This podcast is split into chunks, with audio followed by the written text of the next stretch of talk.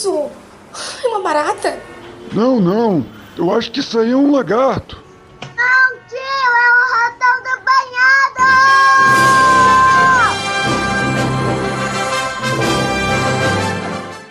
Buenas e me espalho, ratão do banhado aqui. E bem-vindos a mais um Bizu do Ratão, Bizu do Ratão número 24? Hum, boiola! Ou já foi o 24? Eu não sei, mas o, para mais um Bizu do Ratão, para o Nova Vertente Podcast. Bom, pessoal, uh, hoje um tema um tanto polêmico. E, cara, eu sei porque esse tema é polêmico, mas ele não deveria ser polêmico. Ele é mais polêmico por causa do derrotismo da, das pessoas, por causa das desculpas, por causa daquele mecanismo humano de sempre tentar justificar os seus fracassos. Então, sim, eles é explicado, né? Mas as pessoas que realmente compreendem, é, assim, o que eu queria dizer é o seguinte: Quanto antes você compreender a meritocracia, o que é meritocracia, melhor para você. E quanto antes você desconstruir na sua mente o discurso que está impregnado pelo colégio, pelos influenciadores, por, por todas as discussões, melhor. Vamos lá. Meritocracia. Desde o bisu do ratão número 1 um, que eu quero falar desse assunto. E eu venho protelando, protelando, enrolando e tal. E direto, eventualmente, eu escuto um podcast e vem esse tema, e sempre é pela abordagem vitimista e a abordagem incorreta e a abordagem derrotista. E aí me reacende aquela vontade de chegar e falar: porra, eu vou fazer meu bizu e vou falar e vou responder esse podcast. Aí depois eu, puta, vem um outro tema, vem um tema da semana e tal, eu acabo passando. Mas vamos embora, meritocracia. Por favor, acompanhe meu argumento até o fim, tá? Não fiquem uh, pulando fora antes do, de compreender meu argumento, beleza? Cara, uma coisa só para ilustrar, tá? A origem do, da questão meritocracia, da palavra meritocracia, tá? Uh, é, seria tipo governo, né? A, a governo. Uh, o cracia é governo, né? E mérito seria mérito, merecimento, aptidão. Seria mais ou menos uma coisa assim como uh, as conquistas são proporcionais à recompensa. Isso é meritocracia. Tem uh, várias definições, né, filosóficas, mas existe a definição sociológica também, que é a cada uh, a cada um é dado uh, a cada pessoa é, é, é, é, é, segundo os seus méritos. Alguma coisa assim né? É o seu é, a cada um é dado o que seus méritos ou seus dons permite e tal. Essas são as definições. Isso é o significado da palavra né? Quando tu evoca ela para uma discussão. No entanto simples funkymente a discussão foi para o saco e, as, e a palavra e o significado de meritocracia foi para o saco junto com a discussão. Por que disso, cara? Porque a discussão foi contaminada. Isso é um fenômeno uh, comum ultimamente uh, das de palavras sofrerem ressignificação. Por exemplo, machismo, cara. Machismo era mais ou menos um, um ode às características naturais masculinas né? Força, coragem. Uh, por exemplo, tá, tá diante um, uma cobra, né? Então, a mulher corre, o macho enfrenta. A cobra vai lá e mata. Né? Se tu for ver, isso aí, isso aí poderia descrever a palavra machismo, né? Simplesmente ela foi pega por um grupo político de esquerda e foi destruída e, e agora é um crime, certo? Só que junto com toda a história de ressignificar uma palavra, o significado, o signo, né, da palavra ele não morre necessariamente no inconsciente das pessoas e ela, ela sofre um ressignificado consciente e isso leva a leva é roubado da pessoa é roubado da pessoa a, o sentimento da que é que é que estava intrínseco ao termo, né? Então esse é o grande problema de ressignificar as palavras. E a meritocracia, ela sofreu uma ressignificação. Ressignificação a qual eu não aceito, ok? Eu não caio nessa, eu não baixo a cabeça para esses, esses ressignificados que, que fazem com as palavras. Eu não aceito a ressignificação de palavras. Eu mal aceito a, a nova. aquela. Uh, como é que é? Que os caras falam? É. Nova ortografia e tal. Eu ainda acentuo ideia, linguiça, né? Então eu não aceito também a, a mudança ali do termo meritocracia para um debate que não tem. Quando a gente vai ouvir debates, ouvir comentários sobre meritocracia, eles já passam diretamente para a questão para a questão da posição social e do que as pessoas têm. E a meritocracia não tem nada a ver com posição social, cara. Vai dizer que quando tu escuta falar de meritocracia, tu sempre escuta pela perspectiva de uh, ah, o cara é pobre e ele não tem as mesmas oportunidades. Cara, meritocracia não tem a ver com oportunidades.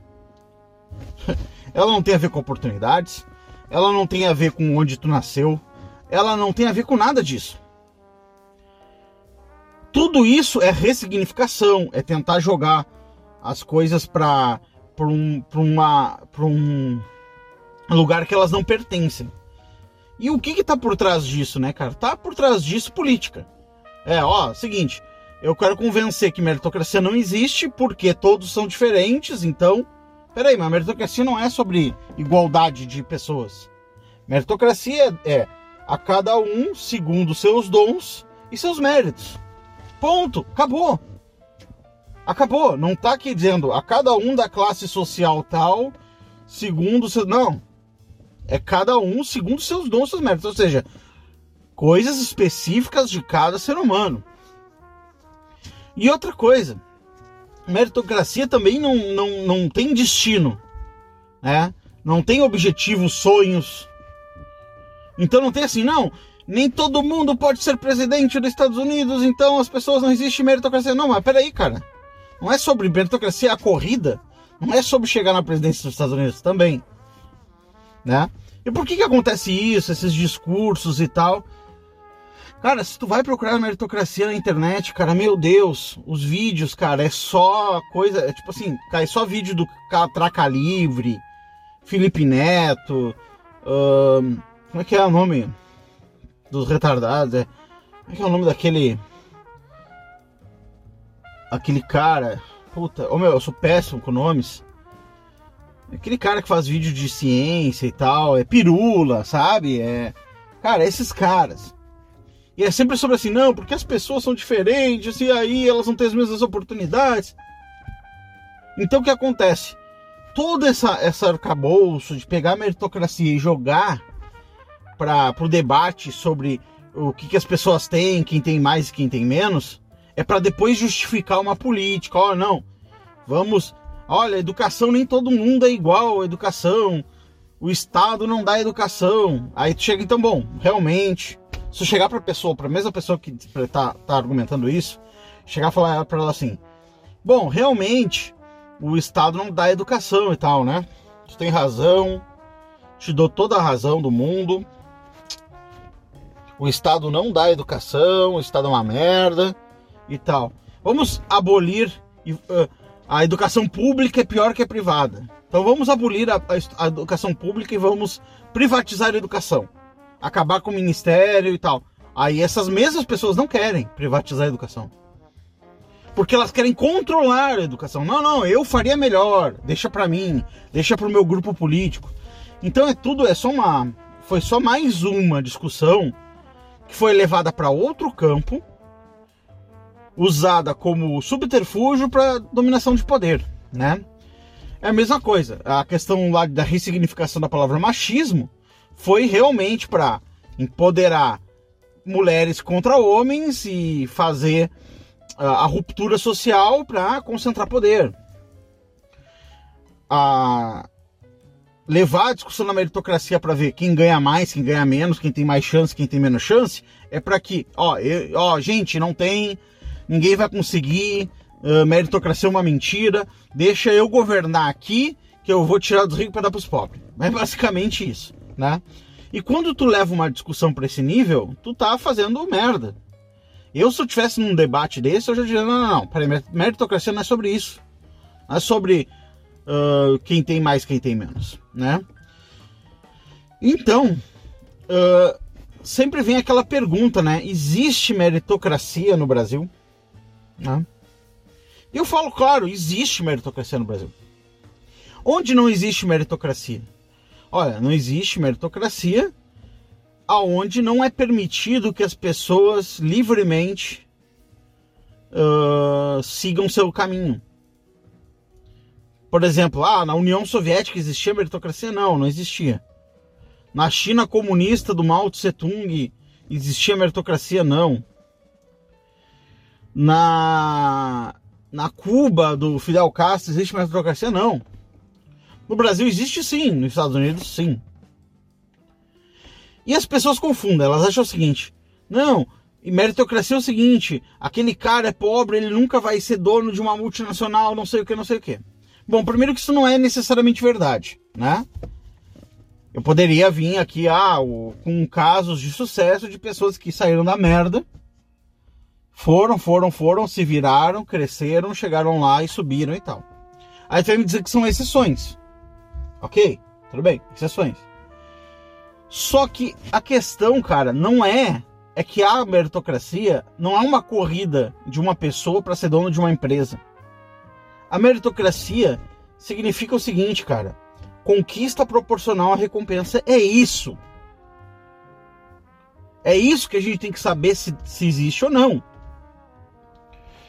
Por exemplo, cara, se tu for ver a história de sucesso de todo mundo, que é grande, tá? Não importa em que área eles se tornaram grandes, tu necessariamente vai ver muito trabalho, muito estudo, ou, ou os dois juntos, ou um ou outro, mas uh, a capacidade de fazer aquilo que nem todo mundo está disposto a fazer. Ou tomar risco, ou uh, aptidões que as pessoas não têm, né? Que nem tem aquele filme uh, Amadeus, que é, é história, é, é uma história meio, claro, com várias licenças poéticas do Mozart, né? O Mozart che chega na corte imperial para conhecer o imperador, que ia empregar ele para ele fazer uma. Acho que era uma ópera, né? E o Salieri, que era o.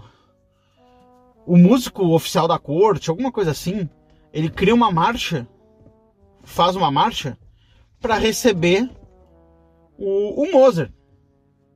Então, tipo assim, ah, Sua Majestade Imperial, não sei o que, blá uh, vai uh, entrar Mozart. Aí o Mozart entra e aí eu tocaria uma marchinha no, uma marchinha ali que foi composta para aquela ocasião para a entrada do Mozart, para ser recebido na corte e conversar com o imperador então. Eu não me lembro o nome do imperador agora. Só que daí o imperador ele fala assim, cara, pro Salieri, né, que é o, o grande o grande músico da, oficial da corte do o oficial da corte uh, austríaca, né? Ah, o, o, imperador fala, deixa eu eu tocar, né? Que o imperador ele fazia parte, sempre fez, né? Parte da educação da, da nobreza, música, né? A música sempre foi muito importante por vários fatores, né? Só que o, o imperador não era grande músico e, é, e não tocava de primeira vista, como se chama, que é olhar uma partitura e tocar perfeito, como se tu tivesse ensaiado antes. Que é uma coisa que tocar de primeira vista é uma coisa que está reservada para grandes mestres. Vivaldi era conhecido por tocar de primeira vista. Ele pegava uma partitura de violino, tu pegava, tirava da bunda ali na hora, botava, ele olhava, pegava o violino e tocava. Qualquer merda, qualquer partitura ele tocava. Então o imperador tocou aquela aquela aquela marcha, mas toda toda errada, forçada, sem, com tempo errado, sabe? Tentando acertar, ler na hora, não entendendo, e o Salieri tentando dar as diquinhas ali, né? O Mozart entrou, ah, vocês conversaram. Até tem um diálogo muito legal. Eu recomendo vocês verem esse filme. Esse filme é muito bom, né, cara? Esse filme é um grande clássico do cinema. Mas tem uma coisa muito legal que o. O. O imperador pergunta, né, pro Mozart em que língua, né? Se ele ia fazer em, em latim, francês, latim, ou francês ou italiano, alguma coisa assim, a, a ópera, né? E o, e o, e o Mozart falou assim: não, escolha qual a língua que o senhor quer, né? E ele falou assim: não, só existem, só pode fazer nessas línguas, né? Não, uma ópera não dá para fazer em outra língua. Ele assim: não, dá para fazer em qualquer língua, eu consigo em qualquer língua. Consigo em alemão. E aí ele faz o desafio: pô, consegue escrever uma ópera em alemão? Sim, consigo. Então o Mozart chega, uh, senta no piano ali que, que eles estavam usando. Não era piano, era um, um cravo, alguma coisa assim, né? Era outro instrumento, não era um piano. Eu acho, inclusive, o piano é um instrumento que foi inventado depois, né? Depois do, do Mozart, né? Era outros, outros tipos de, de instrumentos. Era, uh, não era uma. O piano ele é baseado numa. num martelo que bate na corda, né? E o cravo é uma palheta que bate a corda, né? Então os sons são bem diferentes. Mas, enfim, o Mozart senta e toca aquela aquela marcha que, que ele ouviu a primeira vez quando ele tinha entrado no salão. Aí todo mundo ficou impressionado. Ah, mas tu pegou bem, né? Tu não viu ali a. Tu não viu a partitura e já tocou? Como assim, né? Ele, não, sim, eu faria assim, assim, assado. Ele começa a, a modelar em cima daquela, daquela marcha, começa a improvisar e fica uma música muito melhor da que o Salieri tinha escrito, que, é o, que era o músico da corte. E aí, cara, aí o Salieri fala, putz, aí ele fica com uma inveja, ele fala assim, porra, é foda, né? Porque o Salieri, cara, era um cara que sonhava em ser músico. E ele é um músico importante, tá? Tem umas coisas importantes dele. Eu já escutei algumas obras dele, ele é um músico importante e tal. Mas ele não tá nos grandes, sabe? Aquelas pessoas que são lembradas até hoje. Ah, o Salieri. Tu lembra do Vivaldi, tu lembra do, do Chopin, tu lembra Strauss, uh, Debussy, Mozart, Viv, uh, Vivaldi, já falei? Uh, Beethoven. Cara, tu lembra desses caras assim, né? Tu não lembra do Salieri, entendeu? Tu lembra do Bar, tu não lembra do Salieri, né? Mas o, o Salieri era importante. E o Salieri, cara, ele era um cara que ele estudava pra caralho. Ele era aquele cara encarnado. Ele fala assim, ó, cara, eu quero ser isso, eu vou estudar, eu vou me matar, eu vou me puxar. Só que o cara, cara, ele não tinha aquele dom que o Mozart tinha. O Mozart nasceu com o dom, com aquela aptidão à música. E cara, por mais que tu estude, tu não vai chegar ali na aptidão do cara.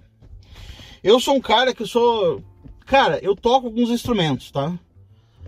Quer dizer, eu toco um instrumento, né? Eu sou, toco violão, guitarra e tal.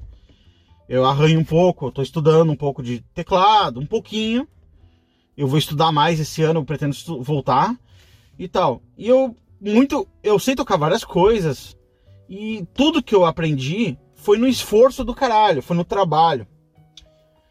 Mas eu não tenho aptidão. Eu não tenho ouvido absoluto, eu não tenho as, as características físicas necessárias. Então, por mais que eu trabalhasse em cima da música, eu conseguiria alcançar bons resultados, conseguiria tocar numa banda, por exemplo, mas a minha recompensa seria de acordo proporcional à minha conquista, seria proporcional ao meu esforço mas e a minha aptidão, só que eu tenho uma aptidão baixa. Então a minha conquista necessariamente vai estar de acordo com a minha capacidade. E é sobre isso que fala. Era por isso que o Salieri era menor que é menor hoje que o Mozart.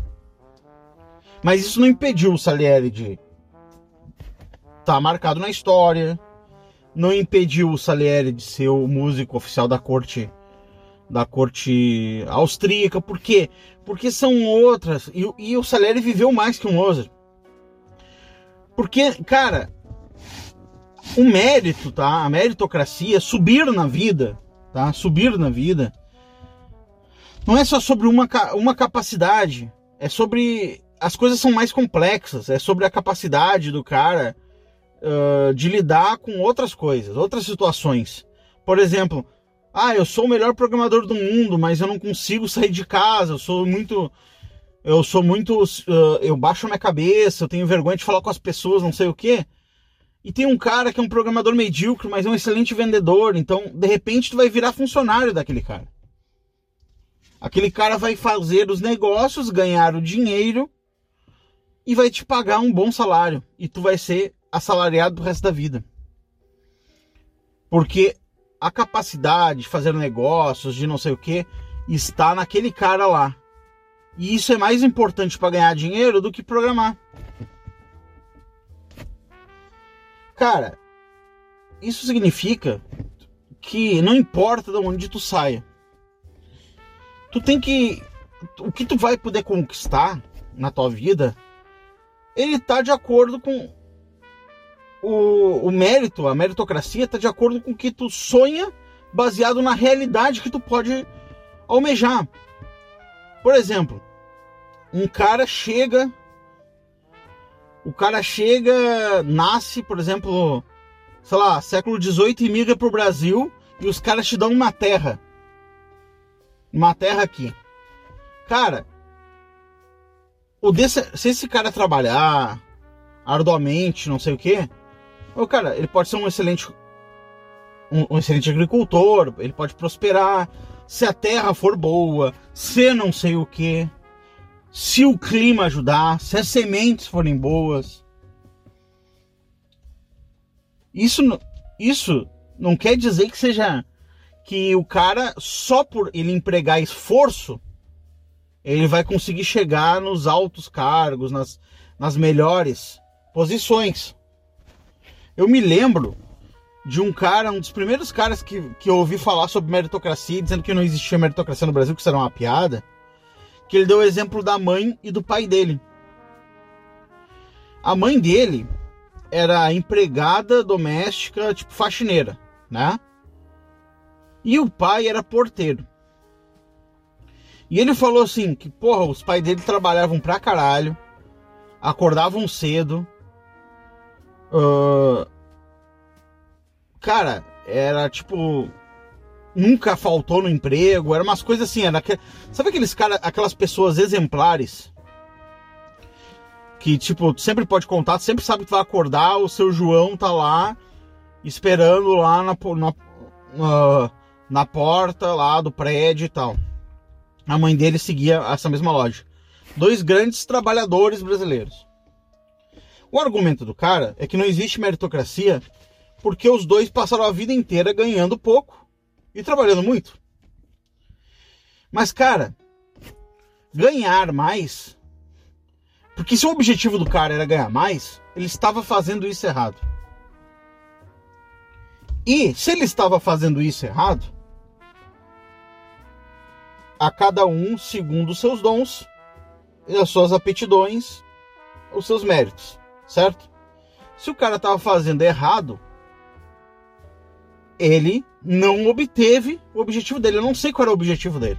O guri achava, o cara lá do vídeo, ele achava que, sei lá, o pai dele, por trabalhar, merecia ter mais. Mas não, cara, ele recebeu exatamente o que ele merecia ter recebido. Por quê? Porque, cara, esses empregos não pagam bem. Ponto final, caralho. Se ele quisesse ganhar mais, ele teria que ter feito outra coisa, teria que ter uh, começado em outro negócio, teria que ter, durante o tempo que ele estava trabalhando, procurar outra coisa para fazer. E se ele não pôde fazer isso, sei lá, porque ele tinha um filho, dois, três, é problema dele. Mas o trabalho, aquele negócio, ah, o trabalho dignifica o homem, vamos trabalhe, você tem que agarrar qualquer trabalho, isso é besteira. Se eu pegar aqui e começar a cavar um buraco no chão, indefinidamente, ninguém vai vir me pagar dinheiro por isso porque eu tô me esforçando. Não, cara, olha, você tem que ser reconhecido, eu vou te dar uma aposentadoria porque tu ficou 25 anos cavando um buraco aleatório. Você está merecendo uma aposentadoria, afinal você trabalhou.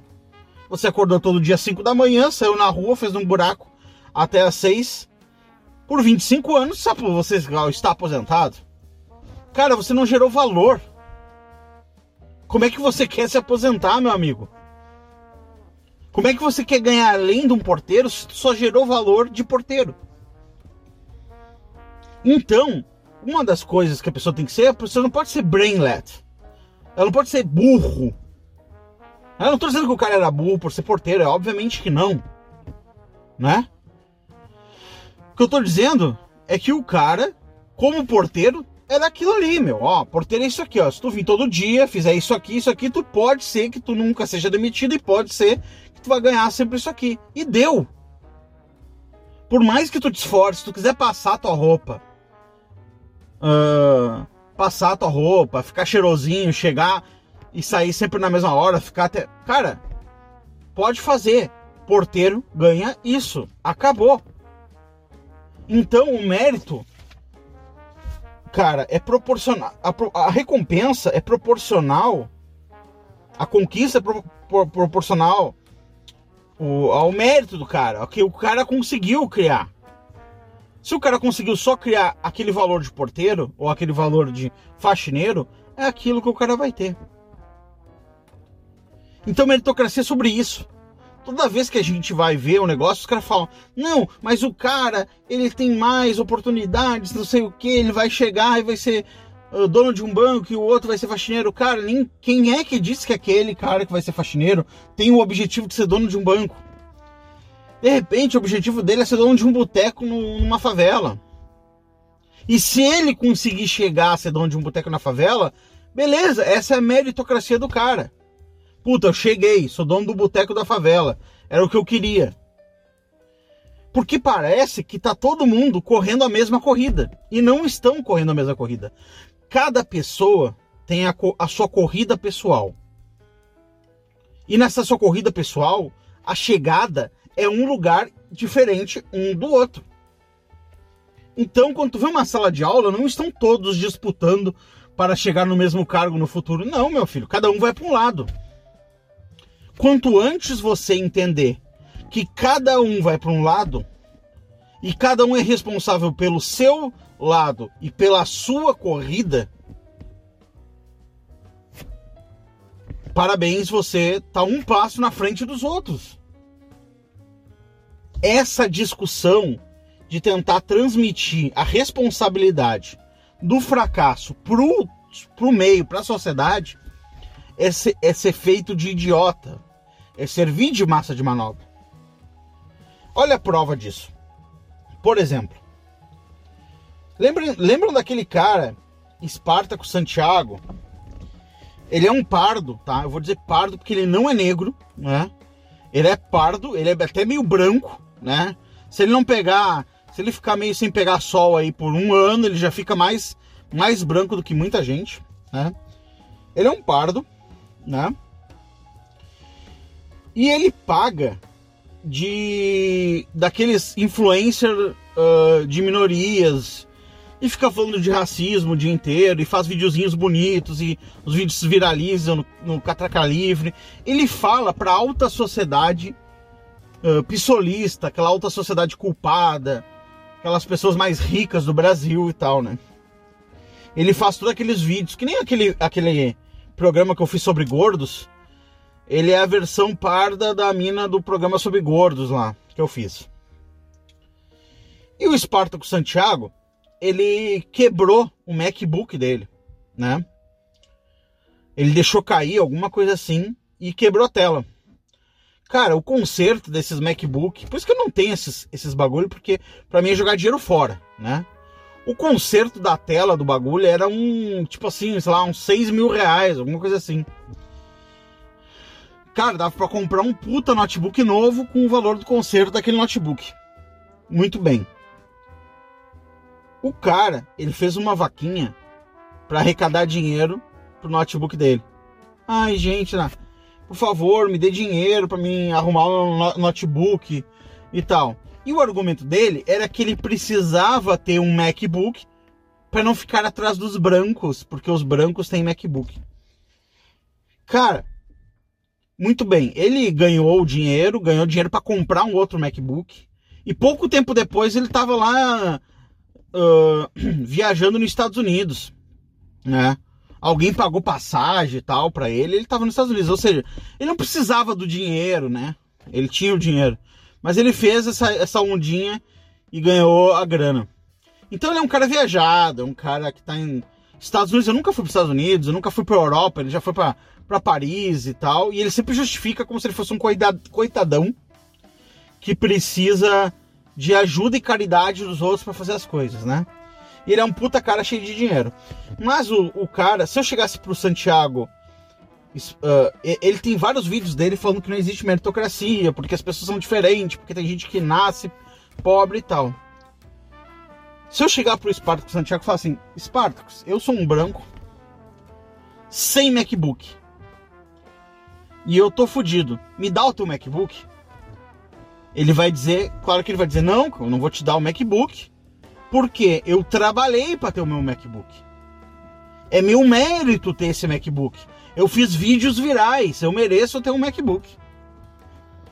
E ele está certo. Mas, uh, quando é as coisas dele, é mérito. E quando é, é para os outros, aí a meritocracia não existe. Cara, ele conquistou, ele conquistou aquelas viagens dele, mesmo que outras pessoas tenham dado para ele. Porque ele é influente, porque ele é bonito, as pessoas querem ficar perto dele, elas pagam pro cara ir nos Estados Unidos só pra eles ver a cara do louco. Isso é mérito, cara. Como é mérito tu ser pago para tocar num lugar. O cara fala, meu, eu quero te pagar 50 mil dólares para te vir aqui tocar no meu bar. Sei lá. Entendeu? Mérito, parabéns, cara. Você conquistou isso. Ó, vou te pagar 15 mil reais pra ti na minha festa. Mérito. É mérito. Quantas pessoas tentaram e não conseguiram e tu conseguiu? Você conseguiu, você tem mérito. Mas, cara, eu não, sou branco, nunca tive nos Estados Unidos, nunca tive um MacBook e nunca tive em Paris. Eu não tô querendo chorar e eu querendo puxar para baixo. Não, não uh, Spartacus, tu tem que ter menos para nós dois ter a mesma coisa. Não, eu não estou fazendo isso. Eu permito que o Spartacus ganhe dinheiro, permito que ele tenha os méritos dele, e eu não fico fingindo que isso não existe. Que ele não tem méritos, que não sei o que. Não, cara. Vai lá, irmão, vai lá, tem os seus méritos para fucking bens. Beleza? O mundo é desigual, o mundo é injusto. Não existe eu não digo que o mundo é injusto, o mundo é desigual, cara. Cada um nasceu com o que tem e com o que tem tem que traçar o seu caminho, sua linha de saída, sua linha de chegada. E se tu chegar na linha de chegada que tu traçou, que tu teve vontade de chegar, parabéns. Não sonhe sonhos impossíveis. Sonhe grande, mas não sonhe impossível. Por exemplo, eu não posso ser presidente dos Estados Unidos, cara, eu nem nasci nos Estados Unidos. A condição é nascer lá, a condição primeira. Nascido nos Estados Unidos, não nasci. Se eu sonhar em ser presidente dos Estados Unidos, eu tô jogando meu tempo, minha vida fora. Porque o mundo é desigual. Isso é para os americanos, deixa para os americanos. Eu não posso sonhar em ser jogador de futebol, cara. Tem quase 40 anos. Não jogo nada, tô gordo. Como é que vou ser jogador de futebol agora? Ah, não, tem que mudar. Mude o futebol para admitir gordos, para admitir cara lá. Não dá. Eu tenho que sonhar de acordo com minhas capacidades. Com, de acordo com a, a, as minhas skills, minhas capacidades, até onde é possível chegar. E muita gente fala o seguinte, mas Marratão, uh, tem a questão de caras que nascem uh, em famílias estruturadas e tal. Eu vi um vídeo bem interessante sobre isso. Era um cara, um treinador, aí tinha, ah, fica em fila aqui, né? Aí ficou todo mundo em fila. E ele chegou assim: a gente vai fazer uma corrida e vamos ver quem chega primeiro. Mas eu primeiro vou citar algumas coisas e vocês vão me dizendo o que, que vocês. Uh, uh, quem se identificar com, a, com, a, com, com o que eu narrar agora vai dar três passos à frente. Aí ele chegou. Quem tem pai e mãe em casa. Aí andou uma galera pra frente. A galera que não tinha pai e mãe ficou. Quem não precisa pagar a conta do seu celular? Tudo. Quem estudou em colégio particular? Andava. Quem não sei o que, blá. Tá. Quando o cara falou assim, ó, quem é filho de mãe solteira, que foi a primeira coisa que ele perguntou, os brancos andaram e os negros ficaram lá atrás. Os, isso lá nos Estados Unidos, né? E tem um índice lá nos Estados Unidos que mostra que a maioria das mães solteiras são negras. E a maioria da criminalidade é cometida por negros. Os caras crescem sem pai, sem figura paterna em casa. Cara, vou, cara, isso não é culpa de quem tem pai, caralho. Quem tem pai, velho, parabéns para quem tem pai, ó. Parabéns se você tem pai, parabéns se você tem dinheiro, parabéns se a sua família lutou. Porque, meu, até para manter um casamento, ficar casado com uma mulher é uma luta. Porque você tem que passar por um monte de coisas, na, um monte de dificuldades para se manter no relacionamento. Tu tem que amadurecer, tu tem que sofrer um pouco, tu tem que idas e vindas, tu tem que evitar comer outras mulheres. Tem uma puta caralhada de coisa que acontece, tá ligado? Para que tu se esforce lá. E os negros americanos, por uma questão cultural, eles não se esforçam em porra nenhuma. As mulheres fodem com todo mundo, os caras comem todas as mulheres. E elas, tipo, porra, é culpa deles. E aí, o que, que a gente vai fazer? Tudo. A primeira pergunta que ele fez era quem tinha pai em casa, quem não era filho de mãe solteira. Pô, os negros já se fuderam ali. O que, que tu vai fazer? Tu vai fuder as pessoas que tiveram a sua família. Não, aqueles negros que estão ali que tem que se virar, cara. Por quê? Porque quando ele foi falando outras coisas, brancos e outras pessoas também ficaram pelo caminho. Porque poucas pessoas têm a vida estruturada, bem direitinho. Mas tu não pode culpar aquelas as, as pessoas que transmitiram os seus bens e transmitiram uh, valores de família.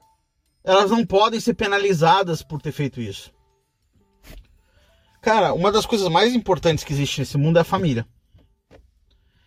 E é hoje uma das coisas mais desvalorizadas. Não só ah, a lavagem cerebral antifamília tá tão forte, tá ligado? Que ela entrou na mente da população. E a população já acha uma boa não ter família. Muitos dos meus ouvintes acham uma boa ideia, tá ligado? Não, não, família é um problema, então. É melhor sem família, né? Mas, cara, nada mais justo, porque é o mérito do, do pai. Eu, por exemplo, eu quero deixar para minha filha e para minha família uma fortuna, cara. Eu quero deixar para uma coisa construída, um império.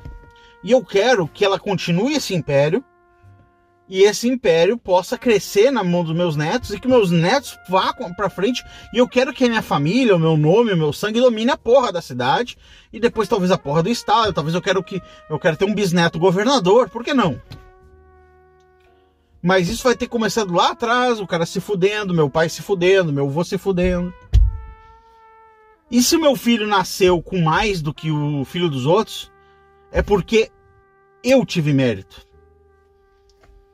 eu fiz o meu caminho, minha meritocracia, dando as minhas possibilidades e cheguei num lugar onde estava destinado para mim.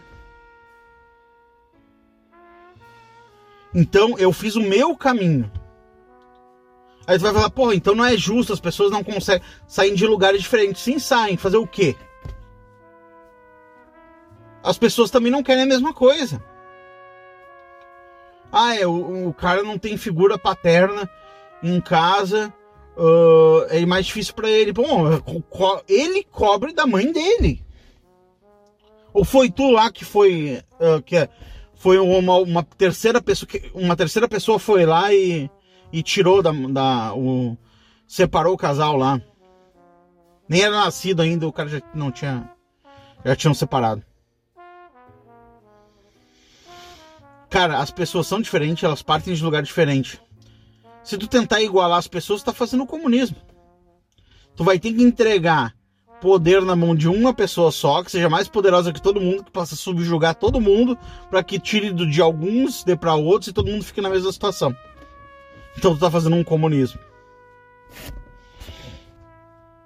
Por isso que é importante a pessoa ah, verificar e definir o seu caminho, cara. Porque o quanto antes a pessoa seguir o seu caminho e começar a obter o resultado do seu trabalho, ou seja, prosperar, por exemplo, ah, eu quero cortar cabelo, ah, fiz um curso, não tenho nada, tenho um banquinho e uma tesoura, tá, fiz um curso no Senac, cortei uns cabelos, aprendi, abri o meu negocinho, cara, tu já tá tirando, já tá começando a prosperar. Eu vou dar um exemplo do podcast, um podcast que eu gosto muito, que é o, o, o. Se vocês pegarem os podcasts do início do ano de 2020, vocês iam pegar lá o Knut e o Beta Pobre dizendo que Beta não tem vez, que Beta. que ser brasileiro é uma merda, porque é subemprego, que tu vai morrer, que tu não sei o que, não sei o que, que não existe meritocracia, que tem que sair do Brasil e tal. Tu vai pegar o podcast do mesmo ano, no final do ano, onde teve uma. A galera ficou em casa, a galera escutou mais podcast, teve mais tempo pra ficar dando audiência pros caras. Os caras, o próprio Beta Pobre e o próprio Knut ganharam mais dinheiro, ganharam notoriedade, ganharam um monte de coisa. No final do ano o discurso era diferente. Era assim: estude, cara, faça, você tem que sair. Porque quando o cara sente um pouquinho de prosperidade, o Knut lá ganhando dinheiro com o programa dele, ganhando audiência, né? O Beta Pobre indo junto por mérito, porque eles fizeram um programa legal, eles têm uma química legal, as pessoas gostam de escutar, eles estão todo dia fazendo live, convidando pessoas, o cara, o cara é um excelente comunicador, um ce- excelente entrevistador. Quando chegou no final do ano, o Knut estava falando já em sair do Brasil e morar nos Estados Unidos. Ou seja, tava aquela sensação de prosperidade, o discurso já não era beta não tem vez. Era, não, vamos lá, vamos estudar, vamos fazer. E o beta pobre era a mesma coisa. Era, vamos lá, vamos fazer um concurso, não quero ver vocês para baixo, não quero que vocês baixem a cabeça e tal. Então, lá no início do ano, quando eles eram betas mesmo, né? E estavam na pior, então eles era não tem vez, era uma merda, subemprego não existe. Quando eles experimentaram o início da prosperidade, o discurso já mudou. E o discurso muda para todo mundo que, que segue seu próprio caminho, faz a sua própria, o seu próprio mérito. Então, quando tu desmancha o vitimismo, o discurso, ah, eu sou vítima, eu sou beta, eu sou lixo, mulher não me quer, blá, blá, blá, blá, e tu segue teu próprio caminho, começa a evoluir. Ah, eu vou aprender isso, eu vou, ó, eu quero ser isso, tá dentro da minha realidade, isso que seria legal. Eu sou porteiro, mas eu não tô feliz como porteiro, eu preciso chegar mais em cima, não adianta eu ser o melhor porteiro do, do Brasil. Eu vou estudar um pouco, vou sair de, de porteiro, eu vou trabalhar em outra coisa. Aí depois chegando em outra coisa, vou trabalhar em outra. Aí tu vai subir. Se tu ficar a vida inteira como porteiro, tu vai te aposentar e vai ficar na merda a vida inteira. Isso não tudo bem, é uma opção. Só que o trabalho não é remunerado pelo nível de esforço, ele é remunerado pelo tu, se tu empregar inteligência ao esforço, né, as aptidões, aí tu tem uma recompensa melhor no final. Então, siga um exemplo lá dos betas, né?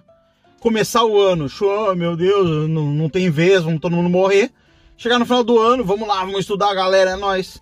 Eu tô indo para os Estados Unidos, é um programa todo dia, é superchat, é não sei o que, é views. É vamos lá, vamos fazer mais um programa, mais um programa, vamos fazer live na Twitch. Então os caras experimentaram pro- prosperidade, o discurso muda. É só pegar um, um programa do início do ano, pega um programa do final. Vai haver mudança de mentalidade no meio do caminho. Pelo experimentar, porque os caras meio que acharam o nicho deles. Acharam, pô, é com isso que eu quero trabalhar. O beta pobre, ele não tinha esperança lá no início do ano. No meio do ano ele já sabia, ó, meu, vou estudar para concurso, vou. Essa é a minha vida, enquanto isso faço uns programinhas na internet, ganho um dinheirinho. O cara achou o caminho dele, ele tá seguindo. Quando ele, sei lá, chegar lá no fim, ele estiver lá aposentado pelo governo, lá ele vai estar feliz. Que inútil lá ganhando dinheiro com a internet. Então quando o cara encontra o caminho dele, aí ele segue lá o percurso dele, conquista lá no final, é meritocracia. A meritocracia individual, cada um tem a sua, cada um tem o seu caminho. Eu, se eu conseguir envelhecer do lado da minha esposa, tranquilo financeiramente, não bilionário, mas tranquilo financeiramente, numa casa ali no interior, pescando um peixinho, eu já realizei é meu mérito. Meu mérito não é, ah, eu tenho que sair na capa das revistas, não sei o quê. Se, não, se eu quisesse isso, eu teria que perseguir isso. Não é meu mérito. Tem cara que tá mais. Que tá muito mais na minha frente. Tem cara que tem mais dinheiro, tem cara que é mais inteligente, mais esperto que eu, melhor para negócio. Eu levei muito tempo para deixar de ser. Uh, ter vergonha de falar com as pessoas e tal, vender meu peixe. Então, tipo assim, porra, esse caminho tá meio fechado para mim, eu não vou perseguir. Por que eu vou perseguir esse caminho? Se tem outros melhores. Eu persigo, velho, o caminho que é melhor, mais fácil para mim chegar lá, chegar lá. E é isso que eu quero, já encontrei. Se eu conseguir chegar lá, final da vida, tranquilo, podendo pagar meu plano de saúde, uh, não dependendo dos outros, com saúde, minha mulher com saúde, meus filhos com saúde, cara, eu tô muito bem. Agora, eu não posso ser brainlet se eu tô vendo, porra, do jeito que eu tô fazendo aqui, o que eu tô ganhando, meus negócios, minhas empresas, eu não chego lá. Bom, então, meu amigo, eu tenho eu tenho minhas aptidões, minha capacidade de perceber isso agora, né? Então eu vou lá e vou mudar isso agora para ter um, um futuro melhor. Agora, as pessoas fazem cagada, uma atrás da outra. Que nem eu vi num dos negócios lá de, de meritocracia, os caras estavam criticando. Ah, é uma pessoa da classe média, uh, ela, ela estudou, depois ela trabalhou, depois foi ter o filho, e uma pessoa que tinha dois filhos, toda desdentada, fodida e não conseguia emprego. Porra, cara, a pessoa já é fodida, já é desdentada, ela vai lá, mete dois filhos, depois fica reclamando que, pô, é que ela não tá entendendo nada que tá acontecendo. E aí, então, meu, se tu é brainless, não consegue entender o que tá acontecendo, é natural que tu te foda. É natural que tu tenha mais dificuldade. Ah, eu não sabia, não tinha. Bom, agora tu vai ter que começar daqui, ó. Agora tem dois filhos desdentados. Agora vamos ver o que dá para fazer desse jeito. Com essas condições que tu criou para ti mesmo, o que, que dá para fazer? Agora o que? Tu quer chegar lá daqui a um ano, tá lá que nem a outra que, que estudou nas melhores faculdades, não sei o que, não sei o que. Ô, meu, aquela conquista a pessoa herdou. Ela herdou e esse é mérito da família. A família pagou. A família, alguém pagou o preço lá atrás para que aquela pessoa herdasse aquilo ali. E é isso aí, velho. Nasceu naquilo ali, parabéns. Nasceu naquelas condições, parabéns. Bom, isso eu queria falar sobre meritocracia. Por favor, tá na hora de parar o vitimismo, parar a frescurinha, parar o ai, não, uh, beta não tem viés. Tá na hora de parar com essa para, palhaçada, beleza? Vamos aos e-mails. Vamos ver. Primeiro é do Soron. Cara, esse nome me lembra uma música. Puta, não me lembro o nome da música. É Avenge Sevenfold, eu acho o nome da banda. Como é que era? Tinha um negócio Sorrow. Shine deep inside my blood. All the wonder around me and can for you look. Tinha uma música assim? Qual o nome dessa música? Eu não me lembro. Uh, vamos ver o e-mail. Uh, fala ratão, desculpe ser mais um perguntando sobre investimentos. Você deve estar de saco cheio, mas vamos lá. Atualmente sou subempregado mas guardo todo o meu salário. Aprendi a valorizar o meu dinheiro desde cedo. Quem sabe uma mentalidade de escassez na infância. Por questões financeiras não podia ter imediatamente o que eu queria. E quando eu conseguia já não era mais o objeto de desejo, pois tornava-se obsoleto. Muitos altos e baixos gerando frustração e um sentimento de isso não é para mim. Sempre que eu sonho, sempre que um sonho esba esbarrava em dinheiro, logo esfarelava uh, por descrença minha. Teus vídeos me direcionaram, uh, tirando um pouco daquele gosto amargo de predestinação e, as, e essas fronteiras acendendo a ambição de construir algo. Mas não sei bem por onde começar, e acredito que muitos também não. Enfim, eu sou jovem geração Z começando a vida agora, tirando carta. Carta é carteira de motorista, né? E pensando em abrir, uh, em abrir a primeira conta no banco. A minha primeira dúvida é sobre qual banco. E se, é, e se faz alguma diferença.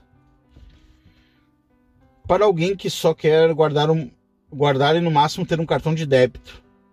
A outra é sobre investimentos. Digamos que já. Uh, digamos que já tenha comprado ações.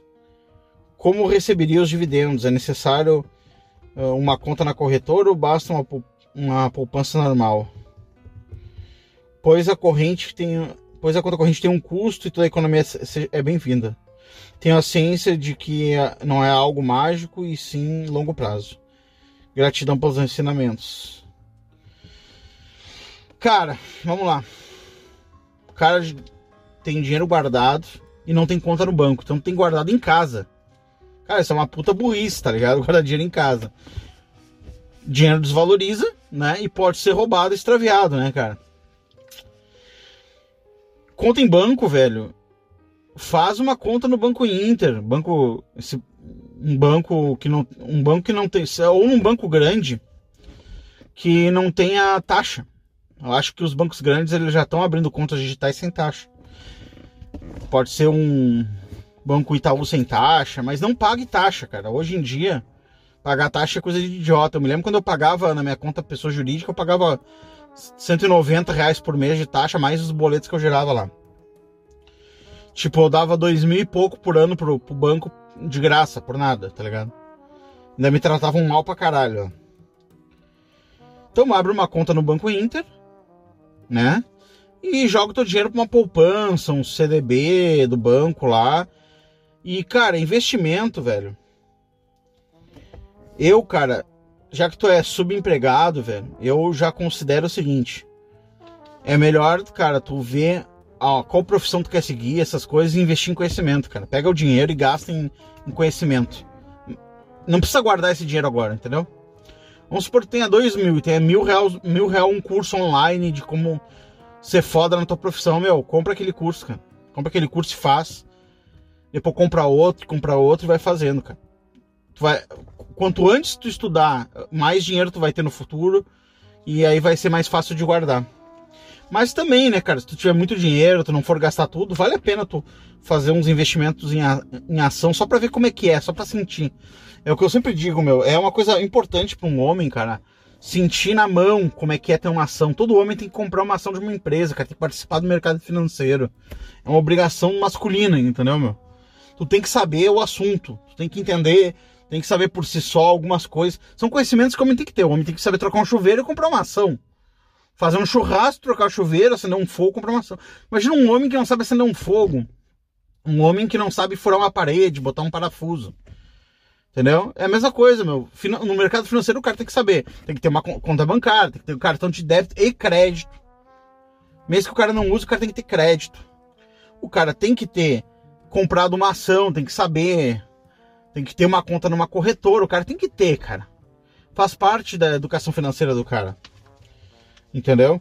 Mas, cara, gaste o seu dinheiro, invista o dinheiro em conhecimento. Já que tu é jovem, velho, é necessário tá com conhecimento, uh, investir em ti primeiro, para que tu tenha mais valor, para que tu possa ganhar mais dinheiro. Você não vai ficar que nem o que eu tava falando lá, tipo, o cara é porteiro o resto da vida. E o filho do cara achando que não existe meritocracia porque o cara se fudeu sendo porteiro e ganhou pouco, né? Beleza. Vamos para o próximo e-mail. Empreendedorismo e o inferno burro crático. Burrocrático, espaço crático, né?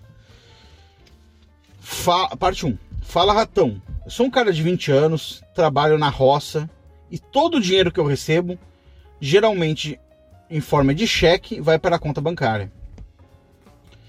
Não fiz nenhum tipo de CNPJ ou qualquer agregado uh, da Receita Federal. Só faço o dinheiro e jogo na conta. O pagamento é bem irregular e o valor e o intervalo de tempo aqui na região to... bem regular no valor e no intervalo de tempo. Bom, aqui na região todo mundo faz o mesmo e nunca deu nada. Tenho um certo medo de perder tudo o que eu fiz durante anos no futuro por causa disso. A Receita Federal virá aqui atrás de mim, ou sei lá. Movimento pouco dinheiro, apesar de ser um pouco acima daqueles 28 mil anual. Quanto é que dá 28 mil anual, né? 24 dividido por 12, uns mil e pouco, 2 mil. É. 2 mil e pouco por mês, né? Uh, acho que estou obrigado a fazer alguma coisa a partir dali, sei lá, para me regularizar, entre aspas. Aí dar aí dar muito, aí ia dar muito trabalho, dor de cabeça e eu ia tomar uma facada, tendo que pagar impostos e, e, e, e o contador para cuidar disso. Meu tio é contador e me explicou mais ou menos isso. Ninguém da região faz isso e nunca deu nada para ninguém. Acredito que se fizer isso, pode ficar mais ou menos arriscado para mim. Enfim, só desvantagens em troca de uma pseudo-segurança de não ser roubado no futuro. Meu tio que é. Meu tio que, como. Peraí. Meu tio diz que, como eu sou peixe pequeno, nada vai acontecer comigo. Porque não vale a pena para eles. Qual a sua opinião sobre isso? Cara, eu fiz um podcast sobre isso. É. Engula a Blue Pill, alguma coisa assim onde eu falo que é melhor, cara, que eu cheguei à conclusão, porque eu já fui, cara, já fui muito, cara, sem regularização, andando sem carteira, sem carteira de motorista, dirigindo, dirigindo com os documentos vencidos do carro e tal, uh, com dívida. Eu já tive essa fase, entendeu? E, cara, a minha opinião é que não vale a pena estar totalmente desregularizado, entendeu? É melhor tu entregar a parte do governo e já saber, olha, tem uma parte que é do governo, foda-se Entendeu? É como meu pai dizia: Cara, tu tem que ganhar o suficiente para te roubarem e tu ainda ser rico. Entendeu? E tu ainda tem muito dinheiro. Isso é uma coisa que meu pai dizia e que eu aprendi na marra, que é a real, né? Mas, cara, é útil estar regularizado, entendeu? Agora, cara, tu pode dar uma estudada em cripto, né? Tu pode pegar o teu dinheiro investir, já que tu está acumulando uma grana, relativamente boa. Cara, joga um pouco em criptomoeda, tu não precisa regularizar agora. Regulariza quando crescer o negócio, entendeu? Quando o dinheiro começar a ficar relevante. Quando tu estiver comprando carro, ó meu, comprei um carro, tô indo lá buscar um carro para mim, um carro zero, uma... cara, aí tá na hora de dar uma regularizada, entendeu? Porque se tu não tá regularizado, tu não pode nem aderir ao sistema. Não pode nem comprar um carro, meu, porque tu vai comprar um carro, os caras querem, querem toda documentação, querem tua renda. Tu não vai chegar lá, ah, eu quero comprar um carro, qual é a tua renda? Zero. Não tem nem imposto de renda, cara. Entendeu? Ah, quero fazer um, um seguro de visa, não tem nem imposto, não tem nada. É foda, cara. Tem que, o cara tem que manter uma regularização. Agora, se tu é pequeno, fica, fica low profile, fica low profile. Mas depois quando tu tiver assim, a um nível de estar tá comprando um carro, de estar tá tendo que abrir um escritório, é melhor se regularizar. Eu tô abrindo um escritório aqui, pá, pá, funcionário, regulariza, cara, porque para não se incomodar no futuro. E outra coisa, se tá com medo que o governo vem te tire, joga um pouco em cripto, um pouco em ação, uh, tenha duas contas, uh, conta taxa zero, né, cara? Não vai ter conta pagando. Duas contas, põe metade do dinheiro numa conta, metade em outra. Cara, vai ter que fazer uma coisa assim. Parte 2. Por conta dessa insegurança, eu fico comple eh, completamente castrado quanto a novas ideias que eu tenho. Penso, se eu fizer isso e tal coisa, consigo ganhar uns trocados a mais. Começar a criar uns animais, fazer serviço pequeno aqui e ali, investir em bolsa, fins. alguns trabalhos no, no Orkana, oferecer algum tipo de serviço freelancer, e-commerce, curso, vender coisa na feira, produzir biogás, limpando a cocheira de cavalo do pessoal aqui, pintar quadros e vender uh, como fine art. Porra, é que dá um, dá um preço alto. Investir numa saveiro e pagar e pegar mais uns segmentos de mercado no meu trabalho atual. Aí, entre parênteses, eu, eu planto cebola e, e vendo para entregadores, que por sua vez entregam para galpões arrenda, arrenda, arrendando, pa, arrendando pasto de pessoas aqui por perto para vender para o pessoal aqui por perto e montar uma mega distribuidora de carnes. Tem um, um extremo potencial devido à popularização da dieta carnívora daqui a alguns anos. Como assim, cara? Popularização da dieta carnívora, eu achei que já todo, todo mundo já comia carne. Ninguém tá vendo isso. Não sei se deveria estar falando isso. E a lista vai ao infinito. Enfim, todas essas ideias viram fumaça na hora que eu penso, porra, eu vou ter que declarar isso. Mas você me deu uma esperança quando disse em um podcast que era só contratar um contador e foda-se eles resolve.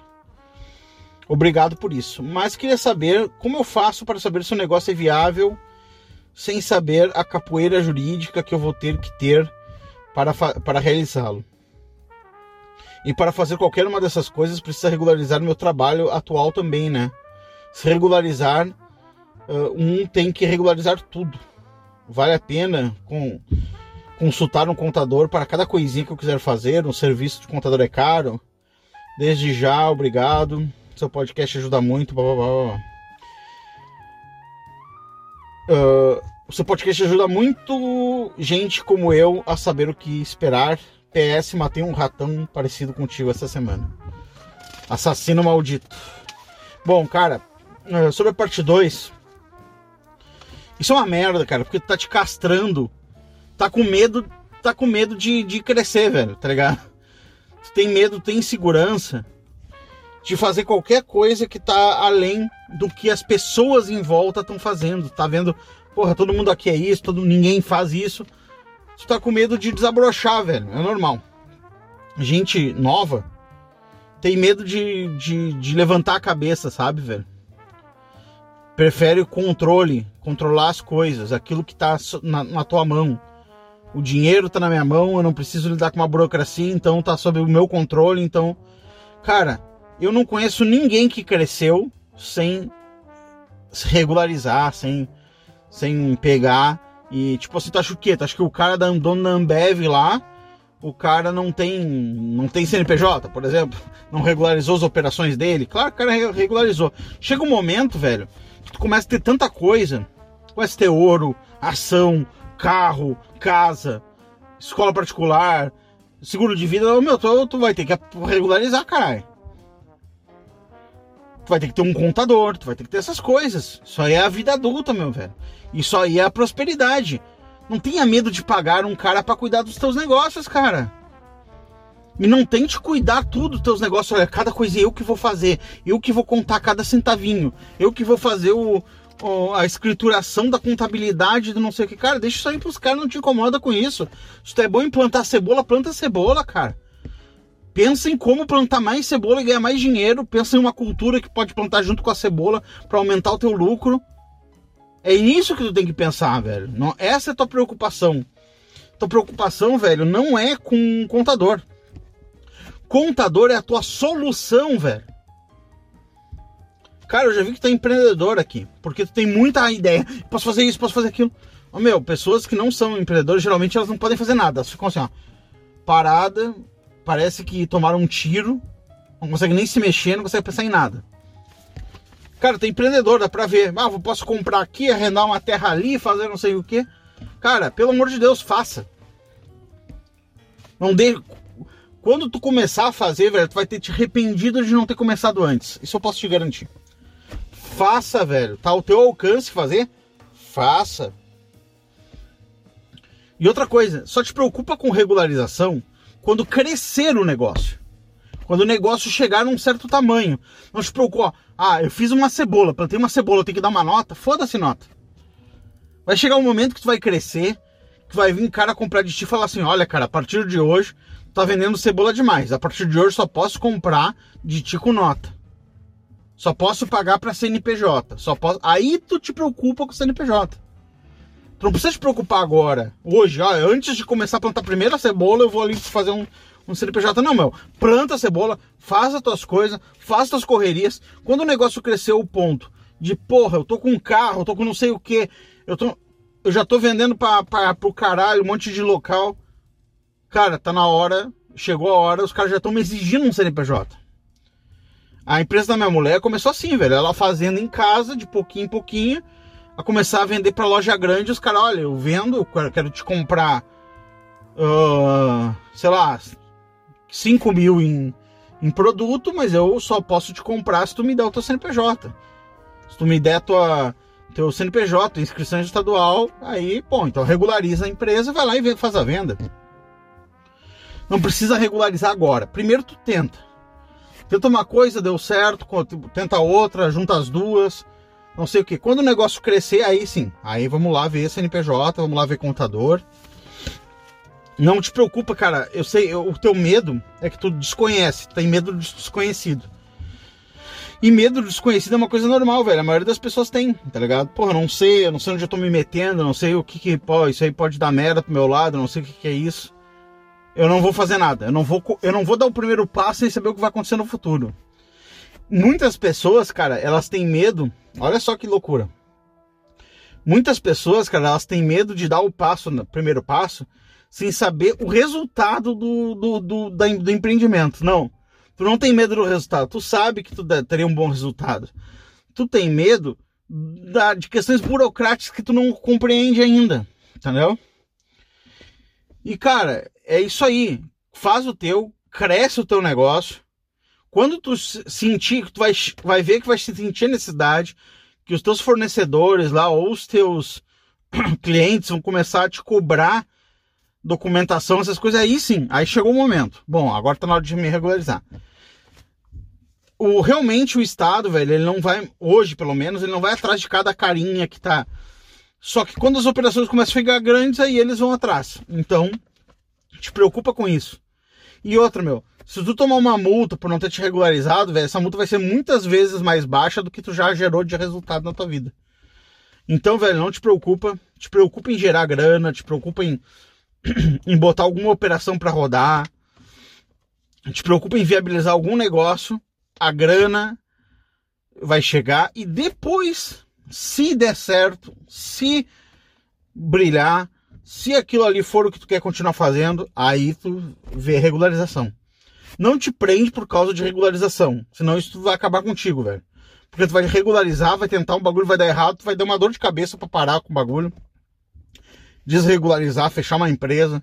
Então não não pensa nisso, meu. Faz, executa. Primeiro executa. Eu, por exemplo, meu, tô vendendo fones de ouvido no Mercado Livre. por quê? Porque, cara, eu minha, o, o, o correio vai todo dia buscar coisa lá da minha mulher lá. Entendeu? Lá no escritório dela. Cara, eu já comprei uns fones de ouvido, deixei lá e meti no Mercado Livre e quando vende ela mete junto no correio. Entendeu? Tu acha que eu regularizei, tu acha que eu abri uma empresa de vender fone no Brasil? Não, eu comprei vários fones e tô vendendo. Se aquilo ali bombar, eu compro mais. Se bombar mais, compro mais. Se bombar mais, compro mais. Aí o Mercado Livre vai falar: Ó, oh, meu, tá na hora de vender com nota fiscal. Aí eu me preocupo e faço uma, um negócio e começo a vender com nota fiscal. É assim que se faz, meu. Ninguém faz ao contrário, se regulariza antes, entendeu? Bom, é isso. Por hoje é isso. Desculpa a, a é tudo feito de sopetão mesmo, então às vezes a retórica não é muito boa. Já tá tarde, já é de madrugada. Grande abraço, ratão desliga. É nóis. Tá fugindo, tá fugindo, pega ele! Pisa, pisa nele, mata! Que que é isso?